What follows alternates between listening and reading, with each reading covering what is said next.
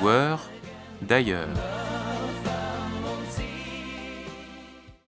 Bonjour les joueuses et bonjour les joueurs, ici Hammer pour une nouvelle chronique de l'Allemagne ludique. Et pour commencer cet épisode, mettez ce podcast en pause, allez dans votre ludothèque et trouvez un jeu portant l'inscription Made in Germany. Allez-y. C'est bon? Vous en avez trouvé un? Eh bien, sauf si votre jeu est un Ravensburger, il y a des chances pour que la boîte que vous avez entre vos mains ait été fabriquée par Ludofact, un des plus gros fabricants indépendants de jeux de société en Europe. Et aujourd'hui, c'est là que je vous emmène, car j'ai eu la chance d'aller y faire une petite visite il y a peu. On va donc parler processus de fabrication et découvrir ensemble comment l'idée d'un éditeur devient un objet qui viendra garnir vos étagères. Mais dis donc, tu y es allé sans moi visiter l'usine de jeux? Bah, t'avais école ce jour-là. Oh là là La société Ludofact, installée en Bavière à mi-chemin entre Ulm et Augsbourg, a été fondée en 1992 par Horst Waltz et reste à ce jour une entreprise familiale, même si elle a beaucoup grandi depuis. C'est avant tout une entreprise de cartonnage qui fabrique elle-même les boîtes, les plateaux de jeux, les punchboards et les cartes, qui sont autant d'éléments des jeux de société modernes, tout en ayant tressé autour d'elle un réseau de fournisseurs à même de procurer les éléments en bois ou plastique qui complètent la liste des ingrédients d'une boîte de jeu.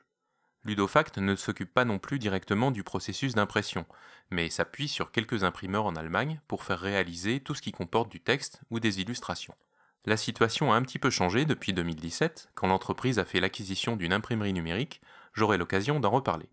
320 personnes travaillent actuellement chez Ludofact, à Yettingen, auquel il faut rajouter le personnel de la filiale logistique de la société, accolée à l'usine de production et astucieusement nommée Ludopact. Packen, ça veut dire emballé en allemand.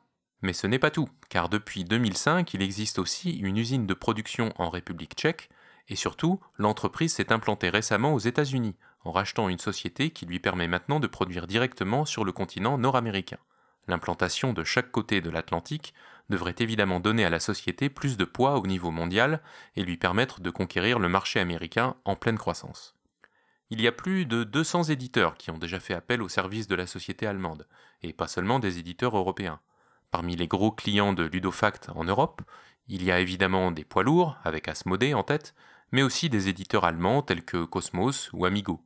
Chez les francophones, on peut également citer Repos Production ou Libellude, mais ils sont loin d'être les seuls.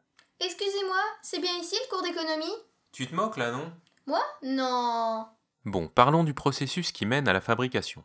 Un éditeur contacte les services commerciaux de Ludofact avec une idée déjà bien avancée pour un nouveau jeu. Enfin, plus ou moins avancée.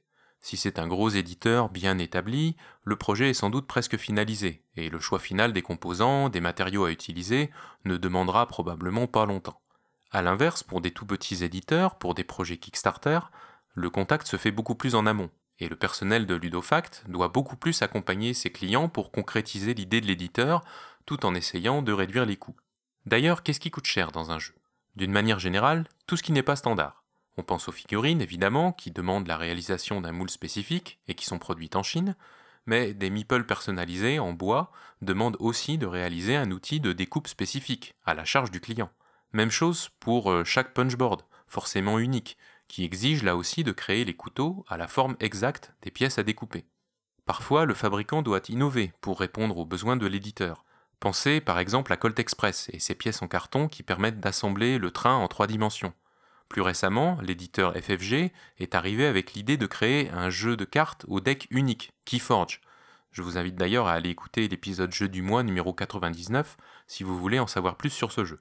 Eh bien, c'est grâce à l'imprimerie numérique Friedman Print Data Solutions, récemment acquise par Ludofact, que cette idée a pu devenir une réalité, en donnant la possibilité d'imprimer ces decks de cartes à l'unité, une prouesse que l'impression traditionnelle offset ne permet évidemment pas. Ce nouveau type d'imprimerie est donc surtout utilisé pour les cartes et les petites séries, ça permet par exemple d'imprimer facilement une carte promo pour un éditeur. Il y a des coûts fixes pour la réalisation d'un jeu, qui seront d'autant mieux amortis que les quantités produites seront grandes, par exemple si le jeu a la chance de bénéficier de retirage. J'ai déjà cité les couteaux à punchboard qui coûtent entre 500 et quelques milliers d'euros, suivant leur complexité, mais on peut aussi penser aux moules pour l'éventuel thermoformage, au minimum 2000 euros, et pour les moules à figurines ce n'est sans doute pas moins de 5000 euros.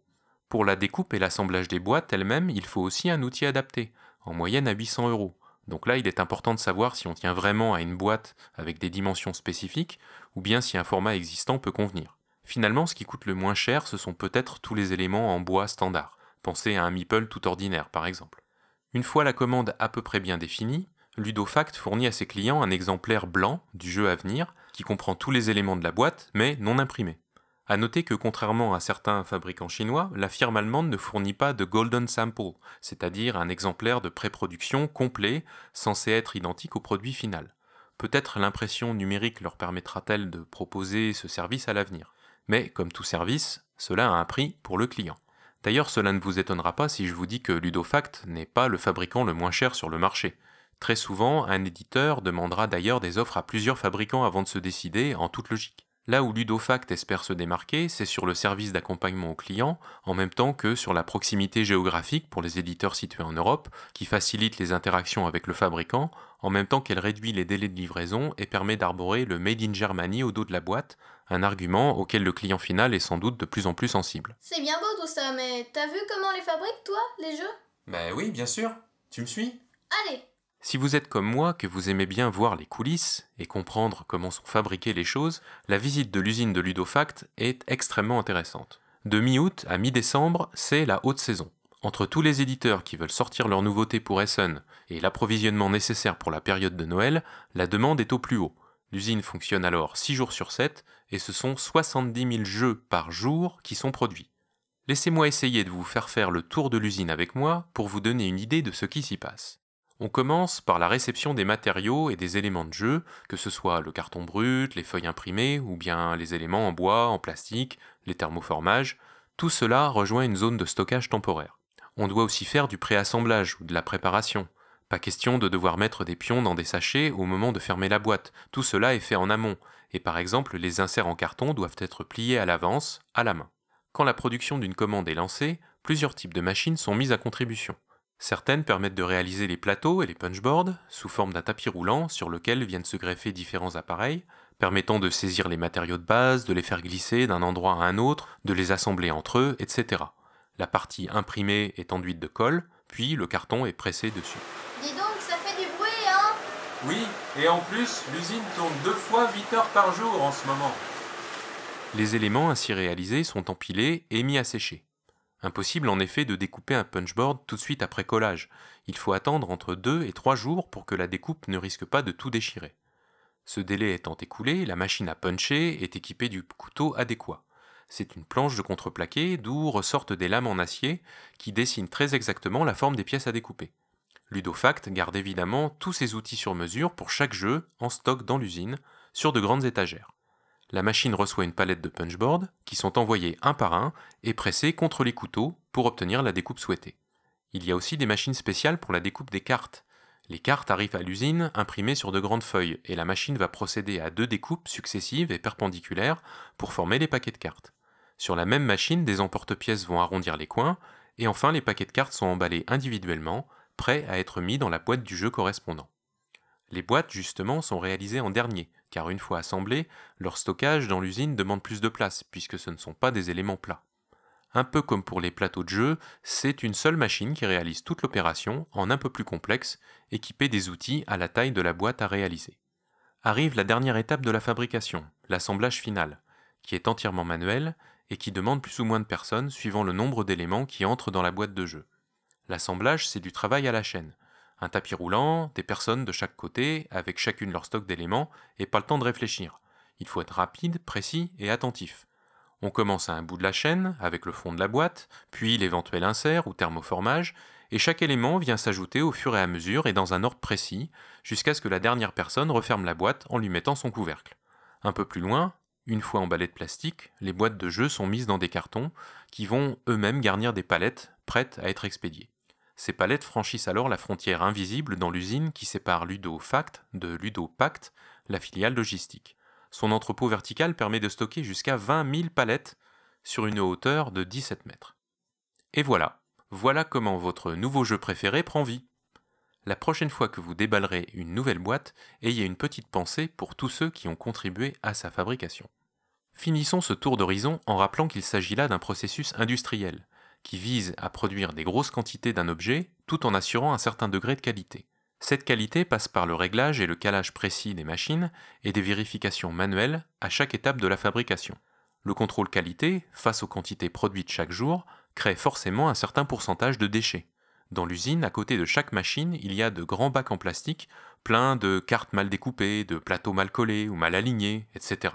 Tout cela sera récupéré par une entreprise de recyclage. J'ai parlé de grosses quantités, alors sachez que le minimum pour un tirage, c'est 1000 exemplaires, et que pour les plus gros tirages, ceux d'un Spiel des Jahres par exemple, la commande peut monter jusqu'à 200 000 pièces. Et toujours parce qu'il s'agit d'un procédé industriel et qu'il y a de la perte en ligne, il est impossible à Ludofact de livrer exactement la quantité demandée. Bien sûr, l'éditeur ne reçoit pas moins que ce qu'il a commandé, mais à cause de la marge à prévoir pendant la production, il va souvent recevoir un petit peu plus. Le manufacturier s'efforce de limiter ce surplus à 5% de la commande. Fait intéressant, le fabricant garde en réserve un exemplaire de chaque jeu dans chaque langue qu'il a produit. Cet exemplaire de référence sert notamment de témoin lors de la phase d'assemblage, lorsque l'on doit effectuer un retirage du jeu en question, il contient une checklist décrivant le contenu de la boîte et permet de voir dans quel ordre les éléments doivent être rangés dans le jeu en question. Eh ben, ça fait une sacrée ludothèque ça Oh oui Et encore, je n'en ai vu qu'une toute petite partie J'espère que ce petit tour virtuel de cette usine à jeux vous aura intéressé. Pour ceux qui voudraient rajouter des images qui bougent à cette chronique, je vous ai mis dans les notes de cet épisode le lien d'une vidéo en anglais qui vous montrera toute la chaîne de production. Rendez-vous sur proxy-jeux.fr pour y accéder. Je ne peux pas finir cet épisode sans remercier chaleureusement mesdames Zandra Gross et Fabienne Thomas qui m'ont accueilli dans les locaux de Ludofact et qui ont bien voulu répondre à mes questions. Un grand merci à elles deux pour leur gentillesse et leurs explications détaillées.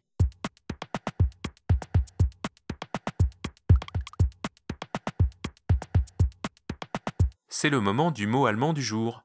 En rapport avec le thème, j'ai choisi Die Herstellung, la production à une prochaine fois pour une autre chronique vue d'Allemagne, et d'ici là, spielt gut et jouez bien. Et voilà, épisode numéro 2 terminé. Tu leur parles de quoi la prochaine fois? Eh bien, on va reparler des joueurs allemands. Ah bon Encore?